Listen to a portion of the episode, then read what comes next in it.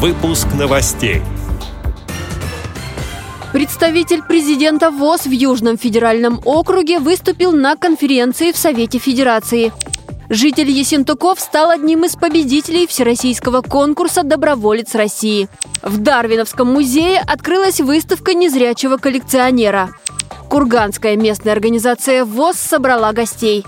Далее об этом подробнее в студии Анастасия Худякова. Здравствуйте. Здравствуйте.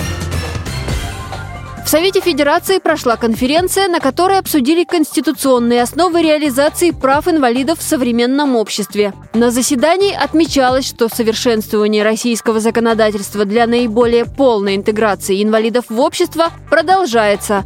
Разрабатываются законопроекты для совершенствования механизма квотирования рабочих мест. На конференции выступил полномочный представитель президента ВОЗ в Южном федеральном округе, председатель Краснодарской региональной организации ВОЗ Юрий Третьяк. Всероссийское общество слепых предложило предусмотреть субсидии на реконструкцию объектов инфраструктуры предприятий, реализовать меры государственной поддержки на всех уровнях исполнительной власти для увеличения сбыта продукции, расширить возможности по сбыту в рамках государственных закупок, сообщает пресс-служба ВОЗ.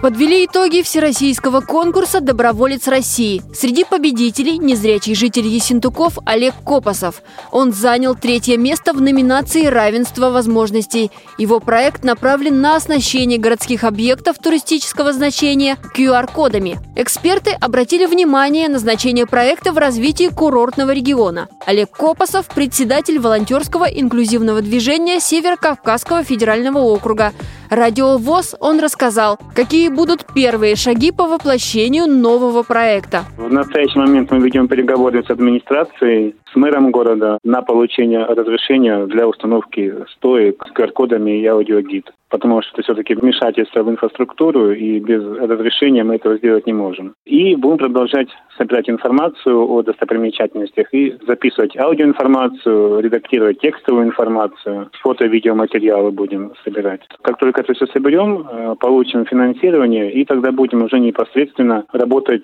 с подрядчиками, которые будут нам изготавливать сами стойки, и печатать на них QR-коды. Проект мы должны будем по календарному плану закончить в июне, сдать его. То есть это открытие, это примерно ко дню защиты детей, когда уже тепло, лето, чтобы можно было пройтись, посмотреть. Проект он бессрочный, потому что эти стойки будут стоять, ими будут пользоваться постоянно. Ну и дальнейшее развитие по QR-кодированию, по стойкам уже есть некоторые наметки по другим материалам.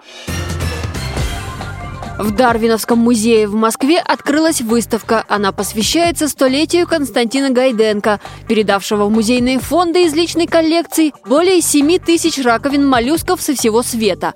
Например, раковину императорской валюты, одну из самых красивых в мире. Раковины моллюсков с поэтическими названиями «морские ушки», «морские арфы», «фарфоровые улитки». В юности Константин Гайденко поступил в художественное училище, но у молодого человека стало ухудшаться зрение и постепенно пропало совсем. Он начал работать на специализированном сборочном производстве, а увлечение раковинами пришло к нему уже в зрелом возрасте, когда он с женой и дочерью побывал на Черном море. За короткий период Гайденко смог стать одним из крупнейших коллекционеров страны. Сейчас фонд раковин моллюсков музея составляет 22 тысячи экземпляров. Одна треть – это дар Константина Гайденко. Выставка продлится до 16 февраля.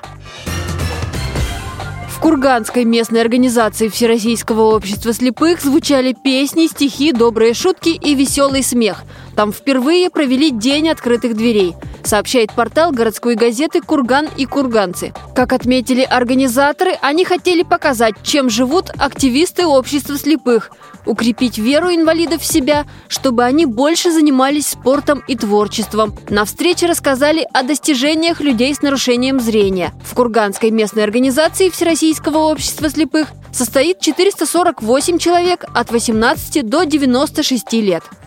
Эти и другие новости вы можете найти на сайте Радио ВОЗ. Всего доброго и до встречи!